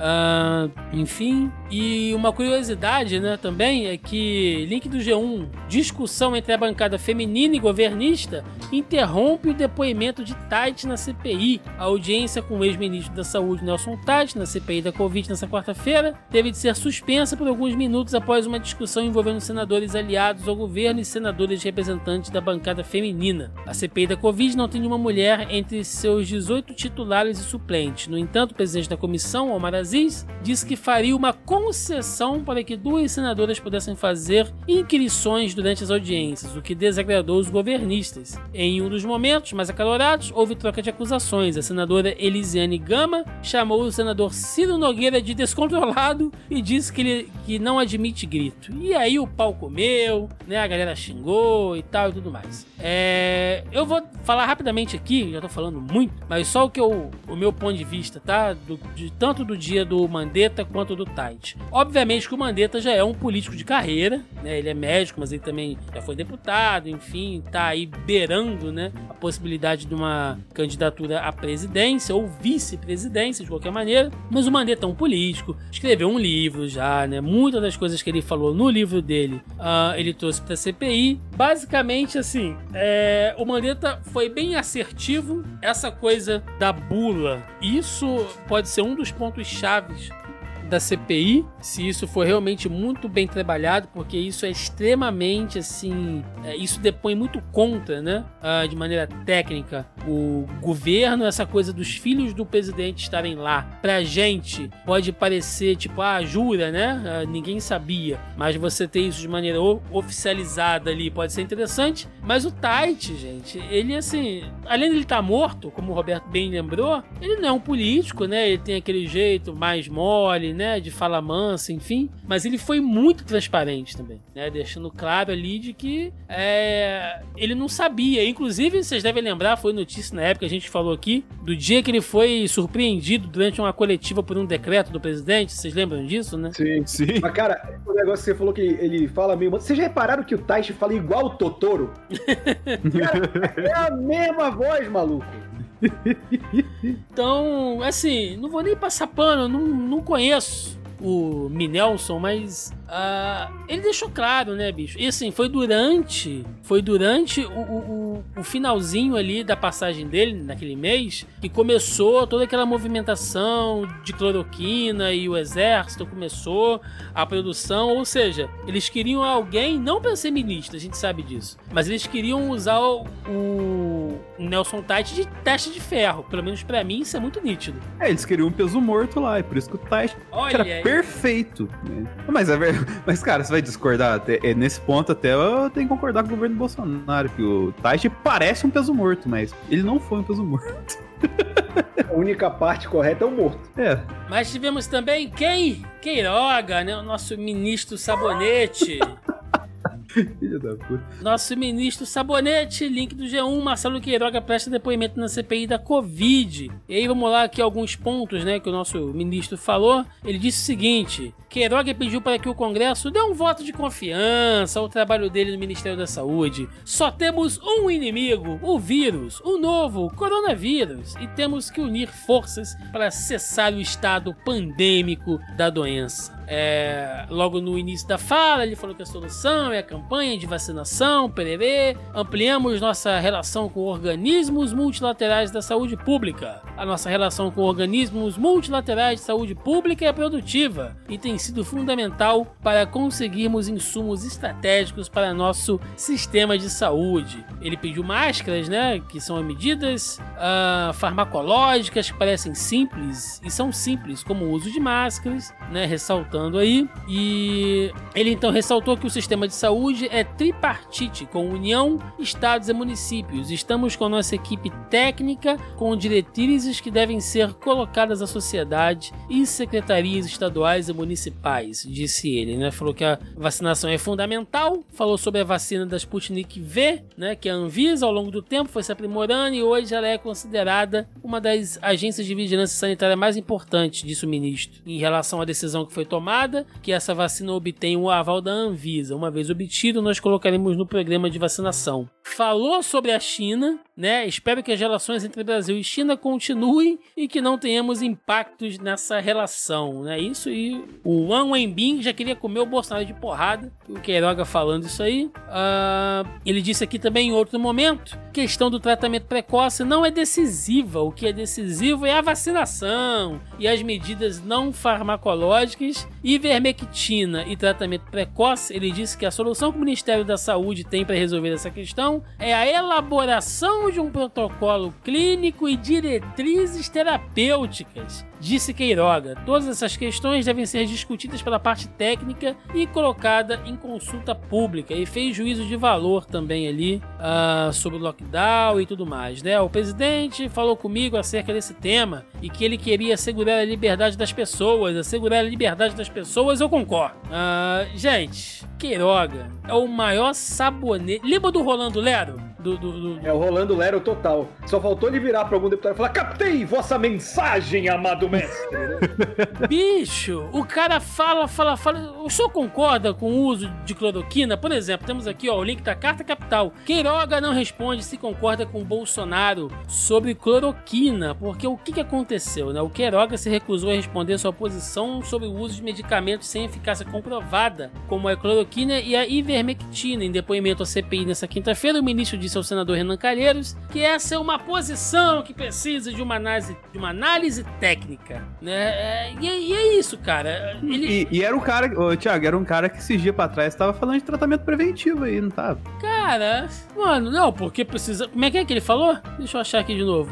Ah, olha, achei aqui exatamente o que ele falou sobre o tratamento precoce. Ah, gostaria de manter o meu posicionamento final para que, quando o protocolo for elaborado, que essa é uma questão técnica. Existem correntes da medicina, uma corrente é contrária ao tratamento precoce, outra corrente defende. Essa questão precisa de posicionamento técnico e o ministro da Saúde é a última instância a opinar. Meu senhor!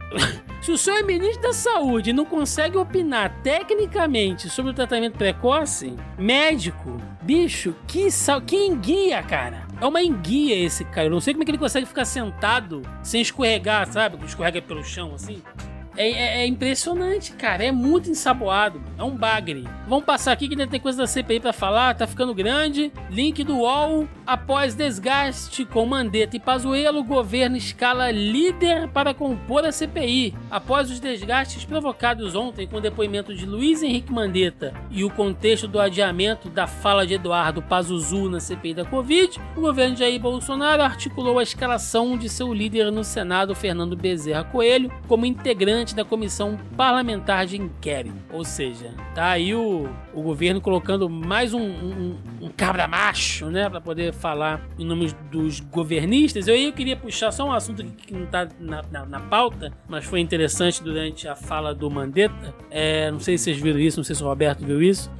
Ah, que a Secom mandou um zap zap errado pro Mandetta. Pois é. o Fábio Farias, né, mandou. Cara, que. Gente, graças a Deus. Graças a Deus, eles são idiotas. Porque se eles fossem inteligentes, o Brasil tava lascado. Como diria o Gil do Vigor, né? O Brasil tá lascado. Porque é isso, cara. Tipo, eu vou mandar pra você, por engano, as perguntas que eu, eu vou pedir pra oposição te fazer. A gente tá fudido, cara. cara. A gente tá fudido. Ô Roberto, você lembra semana passada, não sei se você ouviu o programa que eles mandaram a lista da- das acusações lá É. e a, a Sim, 23 é manda- maravilhosa. Ajudaram, né, bicho? É. Brasil. Cara, mas é muito engraçado dessa CPI. E tem um amigo meu, um grande amigo meu, que tinha um período na vida dele que quando ele ficava bêbado, por algum motivo, ele sempre quebrava alguma coisa na casa dele, sem, querer. Ou uma tampa de panela, alguma merda assim. E aí a gente brincava que, porra, tem o único bêbado que a gente tem que, que proteger a tua casa e não tu proteger a casa da gente. O governo Bolsonaro é isso, né? Os ministros que tem que impedir o presidente de fuder o país. Os caras, não, não, presidente, peraí, porra. Chegou a hora de falar dele, hein? Ele que foi acometido pelo vírus covarde 17. Link do Correio Brasiliense. Pazuello alega que assessores estão com Covid e não irá à CPI nessa terça-feira. O ex-ministro da Saúde, Eduardo Pazuzu, avisou que não vai comparecer presencialmente à Comissão Parlamentar de Inquérito sobre a Covid no Senado. O general do Exército alega que dois assessores receberam um diagnóstico positivo para o novo coronavírus. Ah, nos bastidores, fontes ligadas ao executivo afirmam que a orientação para faltar ao depoimento presencial partiu do Palácio do Planalto. O governo está preocupado com o teor das declarações do militar que vem recebendo orientação de auxiliares do presidente Jair Bolsonaro para enfrentar a sessão. A estratégia seria ganhar tempo para avaliar e rebater os depoimentos dos ex-ministros Luiz Henrique Mandetta e Nelson Tait, que depõem nessa terça-feira. E também aqui, é, link da- do Estadão, senadores falam em condução coercitiva após Pazuello se esquivar da CPI e receber visita de Onyx. Senadores produziram na, na tarde dessa quinta-feira, dia 6, que ex-ministro da Saúde, Eduardo Pazuello, general da ativa do Exército, seja alvo de condução coercitiva para depor perante a CPI. Os senadores citaram a medida após o Estadão revelar que Pazuello recebeu na manhã dessa quinta-feira uma visita do ministro Onyx Lorenzoni, da Secretaria-Geral da Presidência, no hotel de trânsito de oficiais, onde supostamente estaria em isolamento depois de ter contato com dois servidores que contrariam e contraíram, né, a doença. Gente, primeiro, se alguém acreditou nisso, né, isso é, porra, lógico que é mentira, né? Segundo que uma coisa que não foi citada aqui, mas isso é muito importante, vocês sabem como é que esse, que esse pedido, né, enfim, esse requerimento de que o Pazuello não, não iria, como é que isso chegou lá, lá no Senado? Como? É. chegou através de um papel timbrado e assinado pelo Exército. E aí a gente pensa o seguinte: é, tem dois pontos de vista aí, né? Uma é que eles simplesmente podem ser burros, né? E mandaram isso sem, sem saber. E segundo, pode ser uma grande maldade, porque quem está sendo convocado para falar na CPI não é o general Pazuello, é o ex-ministro da Saúde, Eduardo Pazuello, que in- integrou, tá? Um governo civil. Então, assim, o exército não tem que mandar cartinha, papel timbrado, pedindo, né, ali pra um, um tempinho a mais, porque isso, na minha concepção, é meio que uma pressãozinha, entendeu? Tipo, olha só, o exército tá falando pro Pazuello não ir e tal, sabe? Isso aí pegou mal, cara. Isso pegou muito mal. Isso. E eu sou a favor seguinte, de mandar um cabo e um soldado na porta do Pazuello, com aquele teste que enfia o cotonete gigante lá no nariz, E aí faz o teste, cara. Entendeu? Se tiver com Covid, ele fica. Senão, leva ele, bicho. Olha só que beleza. É, o- o- os repórteres, quando vão cobrir, é, né, a Mariana Becker lá, ela vai cobrir Fórmula 1 toda semana, ela não enfia um, um, algo- um cotonete a cada três dias no meio do nariz? Por que, que o Pazuello não pode enfiar um? Olha aí. Vamos lá, link do UOL. CPI da Covid aprova a convocação de Araújo e Van Garten para a semana que vem. Integrantes da CPI da Covid aprovam aí os requerimentos é, de nomes importantes que fizeram parte do governo do Jair Bolsonaro, como o ex-ministro das Relações Exteriores Ernesto Araújo e o ex-secretário executivo do Ministério das Comunicações Fábio Van Garten. Eles devem ser sabatinados por senadores na semana que vem, assim como representantes de laboratórios no Brasil. Roberto, imagina a loucura que vai ser o Ernesto Araújo lá, né, falando. Não, é, foram os reptilianos, né? Aquela loucura, o. Não, ele vai puxar um áudio de zap. Eu recebi isso aqui do João de Piraporinha que ele viu. Ele viu. Um chinês veio e enfiou um morcego na boca dele.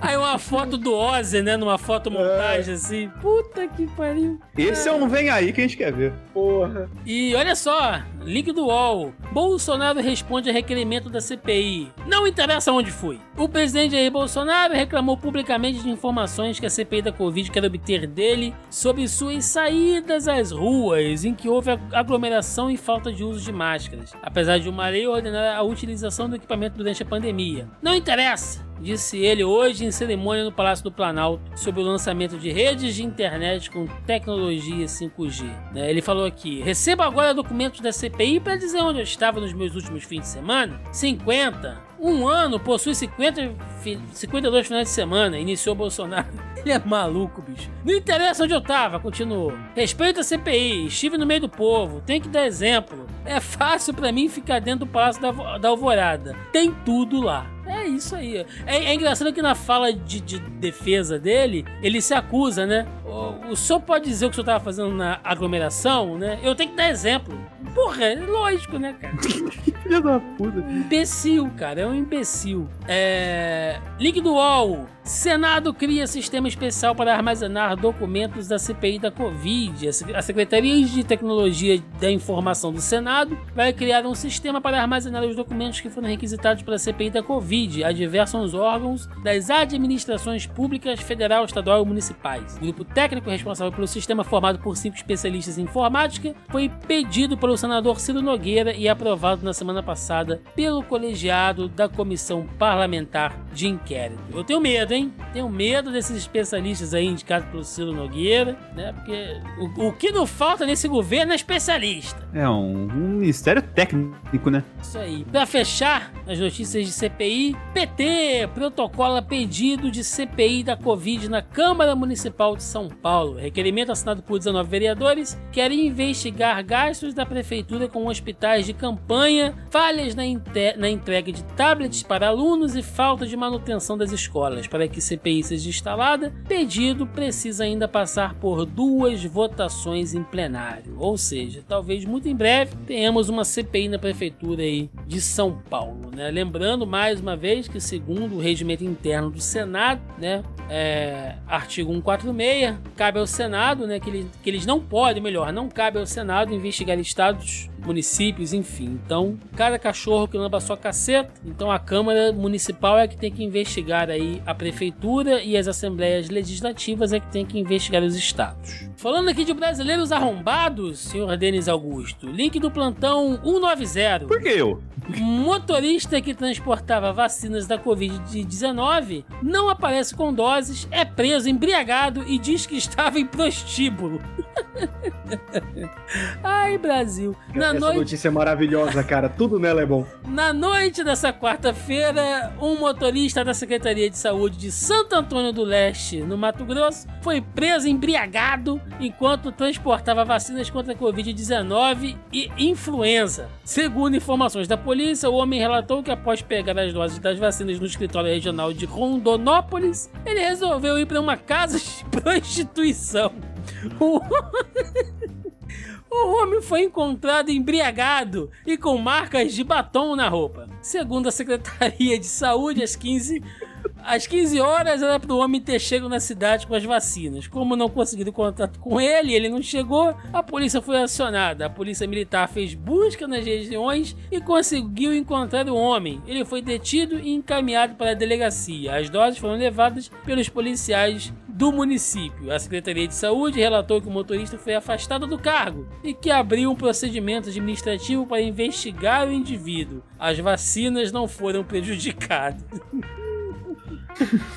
O que, que eu vou dizer, cara? A gente precisa rir, cara, isso é muito bom. Caralho, caralho. Roberto, cara, ó, tu tá levando um carregamento de vacina. Tá bom, mas antes eu vou passar ali na casa da dona Nilce.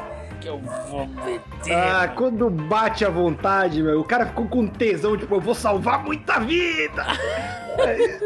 Eu tô aqui transportando o futuro do Brasil, o cara ficou de pau duro, já tem uma certa idade, eu vou aproveitar isso aqui. Meu Deus do céu. E vamos aqui, antes das fake news, nosso muro da vergonha. Link do IG. Alexandre Garcia apaga e esconde vídeos negacionistas sobre vacina e Covid. Até a última terça-feira, dia 4, o jornalista e comentarista da CNN Brasil, Alexandre Garcia, apagou 66 vídeos e escondeu outros 429 em seu canal do YouTube. Os conteúdos apresentavam uma visão negacionista sobre vacinas da Covid e também sobre a própria doença, né? Onde ele falou ali, ele passou pano pro Bolsonaro, falou sobre é, tratamento precoce, né? Fez crítica a lockdown, enfim. Mas o que interessa mesmo a gente é o seguinte, gente. Link aqui do UOL. Ao vivo, Alexandre Garcia ameaça deixar a CNN Brasil. Comandado pelo âncora Rafael Colombo, tudo corria bem no jornal, né? Da,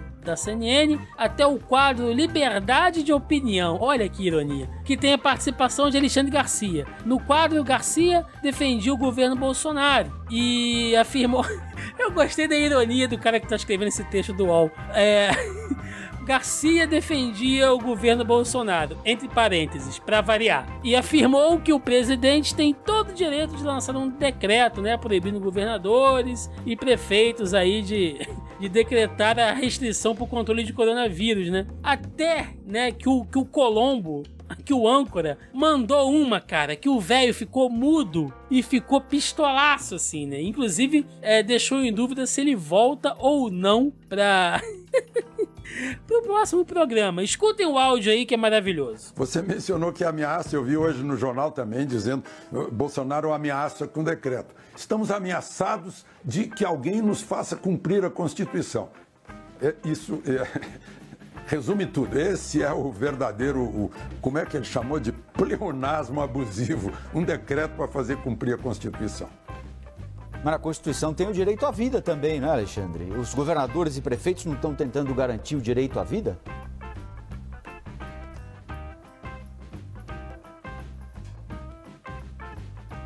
Valeu, Alexandre. A gente volta a conversar Estou amanhã. sendo aqui no- entrevistado. Eu Oi, desculpa, pensei que você não tivesse ouvido. não sei se a gente volta. Ok. Meus amigos aqui de bancada, tivemos um caso de AVC, ataque de velho contrariado ao vivo. Galvão? Sentiu. Diga lá, é, diga lá, Tina, né? Porque, cara, primeiro que a CNN pegar um quadro chamado Liberdade de Opinião, que é o Alexandre Garcia falando bosta de fake news e negacionismo, é de uma sem vergonhice, né, cara? Eu, eu, eu, eu Ô, gosto. peraí, ô, ô, Thiago, antes Ah. do, de você falar, você acredita que teve gente defendendo assim? Falou, não, é porque ele tá preso por contrato, por isso que Não, tem que ter um ele- espaço pra ele. Ele tem muita gente que defende ele, cara. Não é pouca, não. Não, cara. Ah, eu nem vou falar do Alexandre Garcia, ele que se foda. Vamos lá aqui, falar de fake news. Fake news. Roberto, tinha tempo, hein? Que tempo que a gente não tinha uma dessa. Puxa pra gente, Roberto. Tem que ter, fazia tempo. Você chegou no maior desafio gastronômico do Brasil. Esse é o. É o qual era o nome mesmo? Eu puxei o ar e esqueci. JP vai deixar, vai deixar. Não, tem que deixar, que eu esqueci completamente. Masterchef Covid, porra. Masterchef Covid. hein? É, mas- Cara, esqueci completamente. Episódio Master Corona? Não? Tinha vergonha, posição!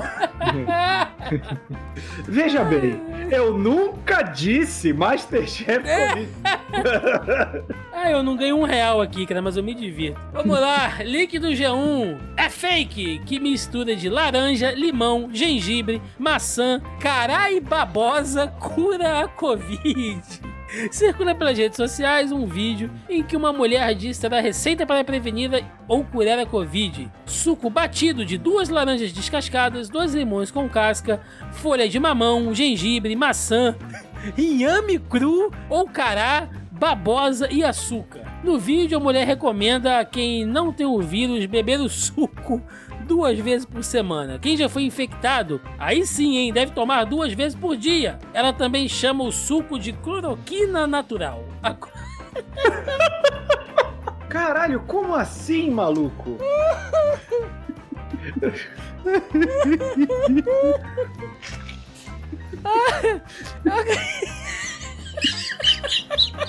o Thiago morreu. O Thiago já virou apito, bicho. Já acabou. Acabou. Agora virou velho. Como é que O Thiago morreu, bicho. Como é que pode, cara? Como é que pode? A minha parte é que o Thiago quando fica surpresa, cara. Ai, cara. Caralho. É por isso Cara. que eu não gosto de ler a pauta, cara. É porque isso me pega de uma maneira, assim, é. Ai,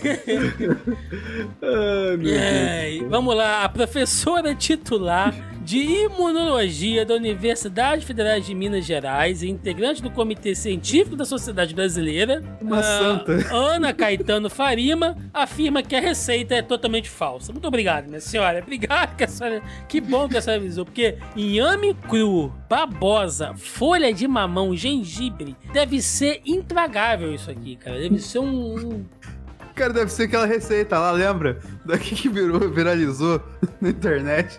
Que a mulher fazia, colocava no liquidificador pra emagrecer. A galera tá.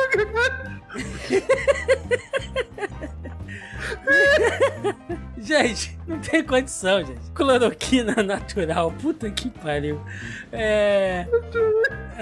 Você cloroquina mais natural e você toma esse suco e dá um abraço no presidente na aglomeração. Ai, cara. Ai, puta que pariu. Mano, deve dar uma. Isso era pra ser aquele. Assim que nasce o Coronga, sabe? Na arte da capa ter o, o Coringa do, do Rockin' Phoenix tomando suco.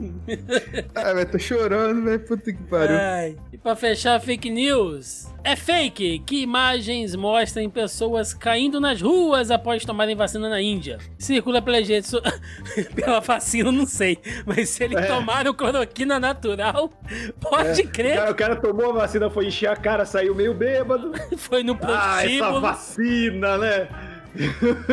Circula pelas redes sociais um vídeo que mostra o momento que pessoas desmaiam na calçada, em meio a ambulâncias e ao som de uma sirene de carro de emergência. Uma legenda diz que isso ocorreu após pessoas tomarem a vacina contra a Covid-19, o que é fake. Uma legenda falsa que acompanha o vídeo diz. Genocídio na Índia após a inoculação de 138 milhões de indianos que foram injetados em três meses. As pessoas caem como moscas após a vacina. Em busca reversa nas imagens usadas na mensagem, falsa leva a um acervo fartamente documentado de notícias de um vazamento de gás ocorrido em uma fábrica de polímeros, resina plástica e fibra sintética em. Não, agora arrebentou. Em Visakhapatnam. As imagens são anteriores, portanto, ao início da vacinação na Índia em janeiro de 2021. Então tá aí, gente. É... São as nossas fake news maravilhosas fechando esse bloco de notícias. Entrando agora aqui no nosso bloco de notícias culturais e esportivas, link do G1. Alemanha. Ó, agora é sério, hein? Vamos falar sério. Alemanha cancela o Oktoberfest pelo segundo ano devido à pandemia. Cinco segundos de silêncio. O governo bávaro anunciou nesta segunda-feira, dia 3, que a Oktoberfest será cancelada pelo segundo ano consecutivo devido à pandemia do novo coronavírus. Autoridades dizem haver muitos riscos em realizar a comemoração que atrai visitantes de todo mundo. O festival atrai cerca de 6 milhões de visitantes todos os anos. Eu já falei aqui de Oktoberfest, inclusive recebemos mensagens após disso do nosso ouvinte Pedro Henrique, do O Andréas, do Andréas. da melhor Oktoberfest. É, que nós vamos, hora que acaba a pandemia. Vamos, vamos, dando várias e várias dicas, né? Mas tá, é uma tristeza, né, cara? É- Eu, inclusive, quero chamar a atenção, Roberto, pra foto da matéria.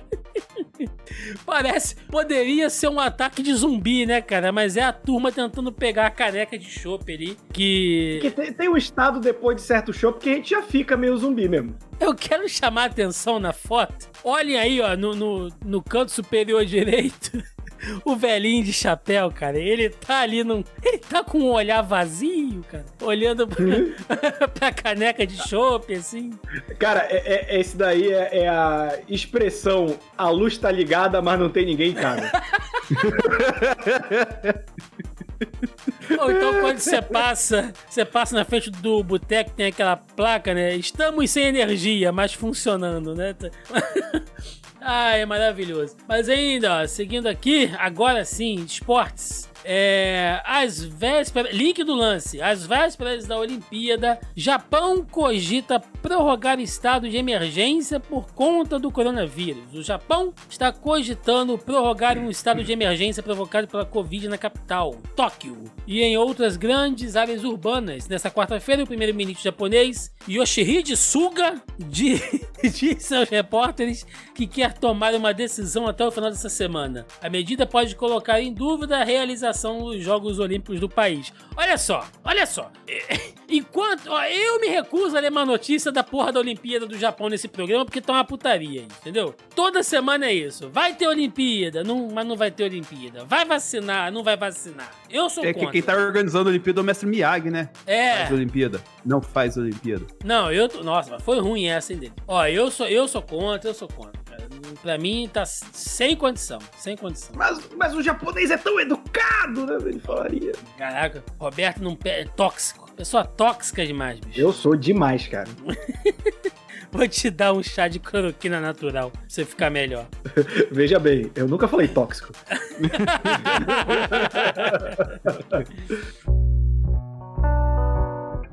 Meus amigos, bloco de debate dessa semana é. Na verdade, é uma espécie de desabafo, ou sei lá o que seja, né? Essa altura do campeonato. O senhor Denis Augusto e eu temos uma amiga em comum, a nossa amiga Tássia, que tem Um beijo, Tássia. um beijo pra Tássia. mais, mais, mais chegados, Cássia. Esta mulher tão fragmentada, né? Ela vai entender aí a, a Exatamente. piada. É. Que esse dia, esses dias, né? Numa conversa em um dos nossos grupos, ela usou um termo que eu achei maravilhoso, cara, que é o positivo tóxico. O que, que é o positivo tóxico? É aquele cara que, pô, você tá assim, estafado, cara, você tá cansado, sabe? Você, você tá cheio de problema no trabalho, tá, porra, precisa de dinheiro pra pagar os boletos no fim do mês. E pra quem tem filho, né, a criança em casa, que você tem que dar um tempinho ali e cuidar e lavar roupa. Você tá estafado, você tá cansado, tá cheio de problema. Aí você vai desabafar com alguém que você precisa de uma ajuda, sabe? Alguma coisa. E a pessoa bota a mão no seu ombro, olha no fundo dos seus olhos e diz: Cara, você é guerreiro, você vai conseguir. Não desista, não desista nunca dos seus sonhos, cara. O mundo tá aí, você tem que se diferenciar dos fracos, porque o seu lugar é entre os fortes. Esse cara é o positivo tóxico, porque você tá precisando de ajuda e o cara tá te pagando um papo motivacional ali, medonho. Então eu queria levantar hoje não só um debate, acho que a gente vai entrar num consenso aqui, mas uma campanha, tá? Que é o foda-se o positivo tóxico, porque não dá mais, bicho. A gente chegou num- num ponto que não é só você ser positivão. É lógico que você manter uma postura positiva, né? É bacana, como a gente vem falando aqui há mais de um ano, porque se a gente for entrar nessa neura pessimista e de negatividade, a gente se mata, cara. Entendeu? O negócio tá realmente terrível no mundo, né? A gente tem que se manter o mais positivo possível. Mas o cara feliz, né? O felizão do rolê é insuportavelmente irritante. Roberto II vai concordar comigo nessa. Cara, eu sou a linha de frente contra pessoas positivas. É, tipo, eu já, já convivi com pessoas positivas. O que chamam de positividade tóxica é uma pessoa que ela, tipo assim, é legal ser positivo, é legal incentivar uma pessoa quando ela tá passando por um período difícil, mas existem momentos em que você simplesmente tem que compreender a dificuldade e a dor da outra pessoa e foda-se. Você não tem que ficar, ai, vai dar tudo certo, ai, mas o amanhã, ah, mas não sei o que. Foda-se, cara. Esse papinho de, de coach, esse papinho de, de motivacional, cara, é prejudicial, porque, tipo, tudo vai dar certo, é, todo mundo é, vai dar certo e tal. E, tipo, a questão é, o capitalismo não foi feito pra todo mundo dar certo, mas ele incentiva a gente a sempre ser mais da média. Só que pra você fazer a sociedade funcionar, você precisa de que uma camada muito grande, 80, 90% dela seja medíocre. E aí você separa os 2% que são excelentes, bons, excelentes, e os outros são ruins. E as pessoas medíocres se sentem mais, tipo, mais pessoas por serem medíocres. E, cara, infelizmente, isso vai acontecer. A mediocridade vai fazer parte da sua vida. E você pode se acostumar com isso, ou você pode reclamar pra mudar. Eu sou um cara 100% a favor de reclamar, cara. Ai, porque quem E faz isso a todo momento. Porra, é direto, mas porque, cara, é- assim, eu entendo quem fala, ah, você não deveria reclamar da sua vida muito em Facebook, coisa de emprego. Isso é uma coisa, mas, pô, ai não, não reclama, podia estar tão pior. Eu não tô numa Olimpíada de desgraça, filho da puta! Eu não tô competindo, eu tô passando por um momento difícil, eu quero reclamar, cara. Ah, e daí tem gente que tá sem ter o que comer. Está, está mais fudido do que eu, mas não quer dizer que eu não esteja fudido, sabe? É foda, não, você não pode reclamar porque tem gente que tá sendo despejado. Porra, meu irmão, e aí? Também tem gente que tá ganhando 10 mil por mês, e eu não tô. E aí, 500 pau otário? por mês. É, só anda de carro do ano. Eu comia pão. Mas, cara, sa- entende? E Isso é muito tóxico. Você tem que compreender que certas pessoas vão ser assim, que vão reclamar. Óbvio que também tem aquela pessoa que parece o hard, a hiena, né? Que tá, ó, vida, ó, azar, ó, adorei. É chato pra caralho também. Mas, cara, o cara, aquele cara que chega dando bom dia no trabalho sorridente segunda de manhã, essa pessoa é uma psicopata. Denis, você que é um cara que, que ultimamente tem ficado muito triste. Denis Augusto anda muito triste. Denis Augusto é o, é o Lula Molusco do rolê, assim, né? Eu e o Roberto somos o, o Bob Esponja, o Patrick caçando água viva. E o Denis tá lá tocando o carinete dele, triste, sozinho. Você tá precisando de um positivo tóxico na sua vida, Denis Augusto? Tô, tô precisando de um pra espancar até a morte. e, e por isso que eu tô precisando de um positivo tóxico na minha frente. Sim, vem, vem positivo, vem. Vem, sim. É, mas voltando aqui, cara, é, não tenho o que falar. A, fala do Roberto foi totalmente precisa. Essa galera não faz ideia da porra do negócio. Que tem, se tem momentos você tem que dar uma moral, você tem que dar uma ajudada. Mas uma coisa que eu aprendi muito, cara, é que em certos momentos você tem que. Você é muito mais positivo não fazendo nada. Só ouvindo a pessoa, só ouvindo a mágoa da pessoa, as dores da pessoa e tal. Porque o que você falar é, vai atrapalhar a pessoa que ela tá num momento tão instável que pode acabar prejudicando ela de um modo muito grave, entendeu? Então, assim, às vezes o silêncio de você colocar assim, ser um, um porto seguro pra pessoa só falar e só desabafar, pode fazer ela ver a vida de uma outra forma, o problema dela de uma outra forma. E, e que é uma conclusão que a pessoa tem que chegar sozinha, mas que às vezes ela precisa falar. O, o ato de se comunicar é algo mais positivo do que qualquer outra coisa para quem está com problemas efetivamente. Não para quem não tem problema e quer salvar o problema dos outros. Porque você não sabe o que acontece do outro cara, tá ligado? Então é foda que você ficar, ah, não, não é assim não. E tipo assim, tem que olhar o copo meio cheio e tal. Assim é foda, cara, nesse rolê assim. Não tem como. Pois é, cara. Lembrando mais uma vez que ninguém aqui tá contra você ser positivo, ser otimista. É só o cara que consegue ser meio arrombado fazendo isso, cara. Porque é uma merda isso. Eu Né, essa conversa feliz. que o Thiago. Eu também. É, essa conversa que o Thiago tava falando, que a gente tava tendo assim, eu falei, eu tava falando uma coisa, até entre aspas, uma confissão. Eu tenho muito problema de lidar com elogio. Eu não consigo lidar muito bem com a palavra positiva sobre minha pessoa, tá ligado? Então, assim, às vezes, quando a pessoa tá querendo me elogiar, ela tá me fudendo, porque eu não sei o que fazer, tá ligado? E não é que tipo, eu tô acostumado com a desgraça e o ostracismo, assim. É por causa que, cara, acaba soando falso às vezes, saca? É, é, porque a gente tá tão acostumado com essa toxicidade das pessoas, assim, que às vezes, se você ser positivo, você tá sendo só negativo, você tá colocando uma pressão em cima da pessoa, cara. Foi indireta pra gente, Roberto? Se foi, eu quero mais é que o Denis se foda. Sacanagem.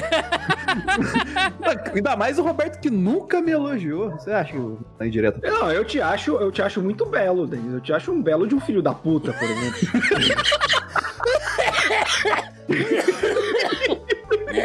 Agora o Thiago morreu.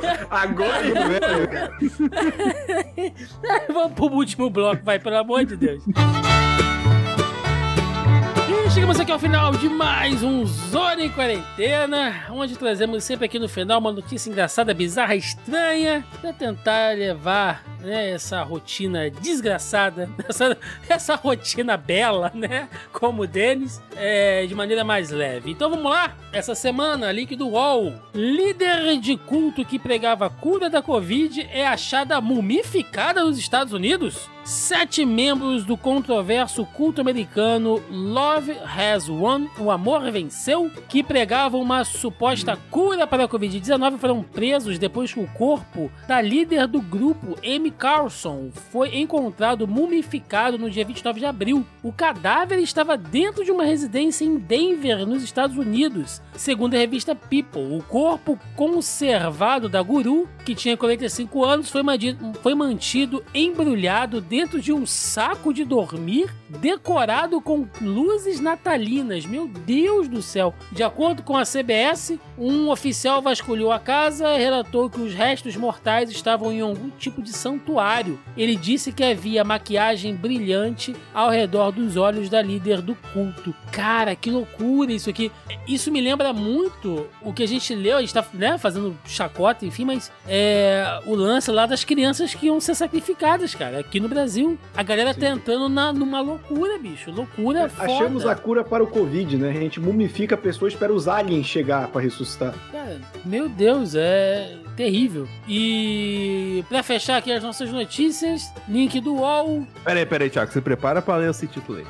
Japão, cidade gasta um milhão de auxílio para a Covid em estátua de Lula gigante. que isso aqui, companheiro?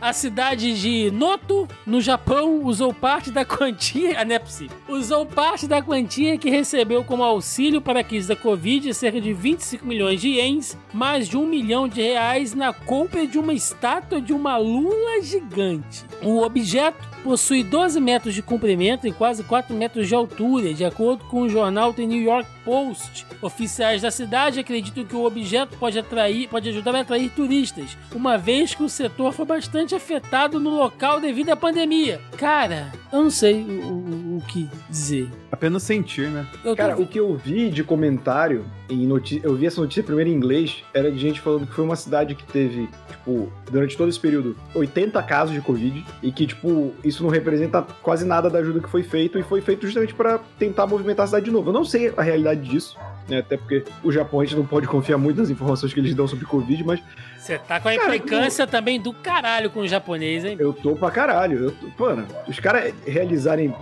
é, Olimpíada, cara, é de uma putaria sem tamanho. E, e eu tenho muitos amigos, muitos não, né? Eu não tenho nem muitos amigos. né? Eu tenho alguns amigos que moram no Japão É com esses tratamentos de fato você não tem. e. Mas nenhum deles voltou no Partido Novo, que fique bem claro. Toma, Você vê que nenhum amigo é perfeito. toma. Exato. E aí ele fala que tá. Cara, a vacinação lá tá um negócio bem desorganizado, até mais do que o Brasil, saca? Cara, eu não sei. Criar uma estátua de Lula, enfim. Ah, quer é. dizer que se fosse uma estátua de Bolsonaro, então, né? Daqueles, né?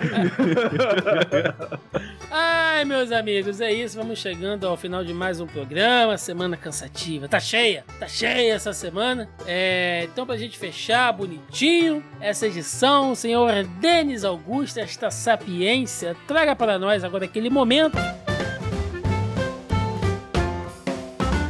Pensamento do dia com Denis Augusto. Trabalhe até de ter dinheiro pra comprar uma lula gigante pra colocar no seu.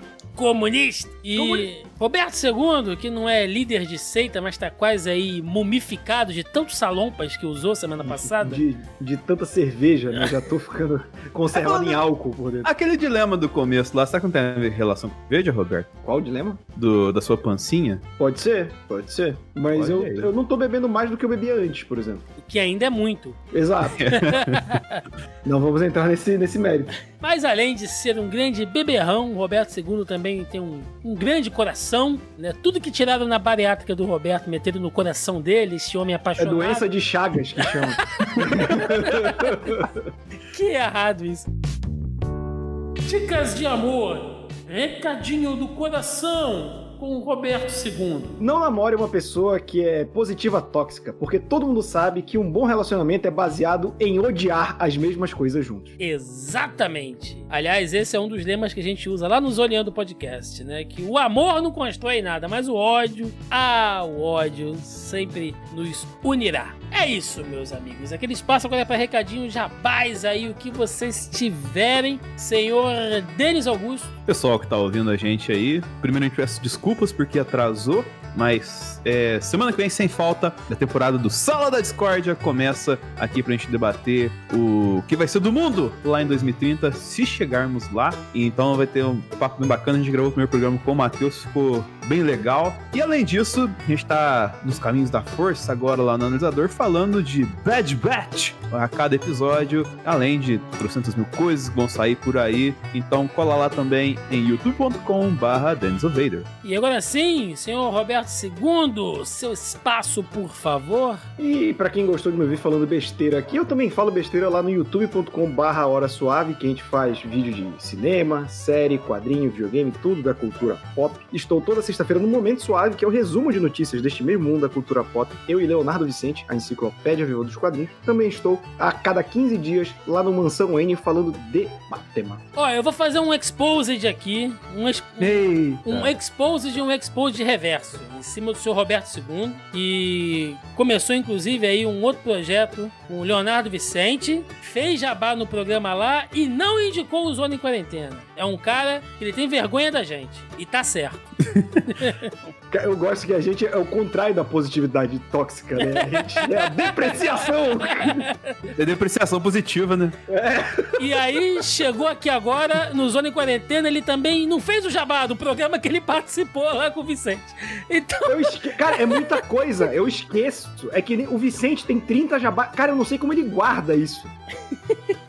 ele anota, né? Bota num papel lá. Nossa, É. qualquer coisa. É... Meus amigos, então, dito isso, recadinhos de sempre, né? Como nós falamos aqui toda semana, você pode encontrar o Zona em Quarentena nos principais agregadores e aplicativos de podcast. Estamos também no Spotify e no Deezer. Além disso, claro, aqui no zonae.com.br, a casa deste programa, onde tem lá linkado tudo bonitinho para vocês conferirem aí. Recomendo, principalmente as notícias da CPI para vocês estarem realmente informados, detalhes ali que a gente deixa passar, né? Tá tudo bonitinho lá na postagem. É só você entrar aí no zonae.com.br e acessar o link da postagem que vocês nos encontram por aí. Essa semana eu acabei aqui tão uma loucura, tão uma loucura. Eu inverti aqui a ordem, mas jamais, jamais vou esquecer também de fazer o agradecimento aos nossos amigos, os nossos chegas da audioheroes.com.br, que é quem cuida da edição deste programete cretino, né? Este programa que é a Lula gigante na sala. Então, agradecer demais aqui a galera da Audio Heroes, audioheroes.com.br. Se você precisa de programa de edição, vinhetas, locução, produção, logo, publicação e consultoria na área de podcasts, é só entrar em contato com a galera da Audio Heroes que eles vão fazer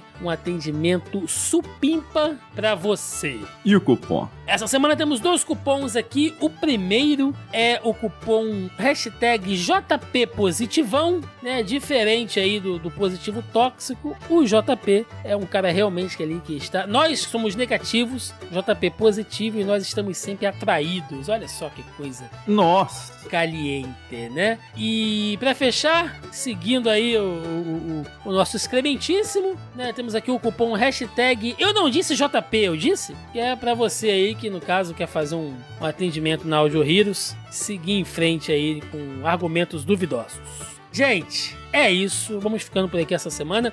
Reitero o que a gente falou semana passada também. É, tivemos um probleminha aqui no feed do site. Aliás, o site está precisando dar uma, uma atualizada em algumas coisas. E talvez tenha caído o feed aí para algumas pessoas. Então eu peço, né, se você segue aí por algum agregador, pelo Spotify, é, o nosso Zona em Quarentena também entra no feed do Zoneando. Porém, eu peço que você, por favor, se inscreva também ah, no feed próprio do Zona em Quarentena, até porque vai chegar um momento onde a gente terá que separar aí os dois projetos, né? Se as coisas continuarem caminhando da maneira que a gente quer, mas é importante que vocês se inscrevam no feed do Zona em Quarentena também e indiquem o programa. Tivemos aí adesão de alguns ouvintes, recebi algumas mensagens bem bacanas aí de novos ouvintes. Então, se você escuta podcast, né? Todo mundo que escuta podcast tem sempre um amigo também que ouve, que troca figurinha, que troca indicação. Então, indica a gente, indica lá. Não faça igual o Roberto, indica a gente pros seus amigos. Não tenha E vergonha. manda o áudio que a gente vai colocar no final do programa. Não tenha vergonha, manda áudio, indica a gente aí que vai ser Coitado do sucesso. JP, cara. É.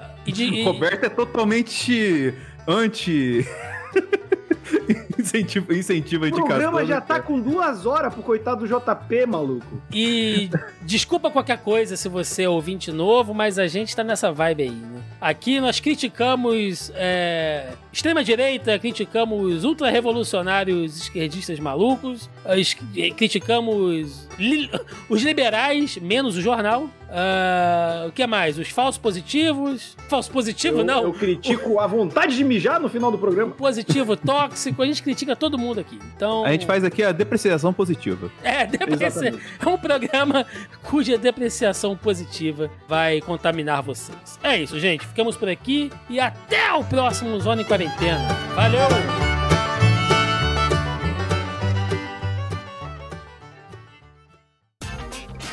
Este episódio foi editado por Audio Heroes. Saiba mais em audioheroes.com.br.